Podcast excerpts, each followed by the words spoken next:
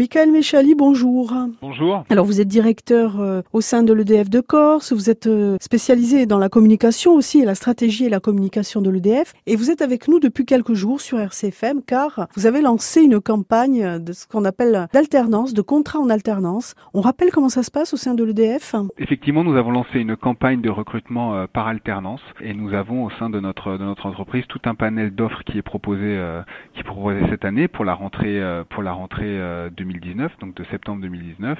Et donc l'alternance, c'est un passage en entreprise et, en alternance, un passage dans, dans l'école. On se, on se prépare, à, on se forme euh, à un métier. On, a alors quelle est la, la proposition aujourd'hui? Alors aujourd'hui, ce que je vous propose, c'est un master 1 et Master 2 Système d'information et Internet, donc qui est disponible en alternance chez EDF. Donc au sein de notre entreprise à Ajaccio, euh, avec nos équipes, vous aurez pour mission d'appuyer les collaborateurs sur les outils informatiques, valoriser et traiter les données euh, métiers.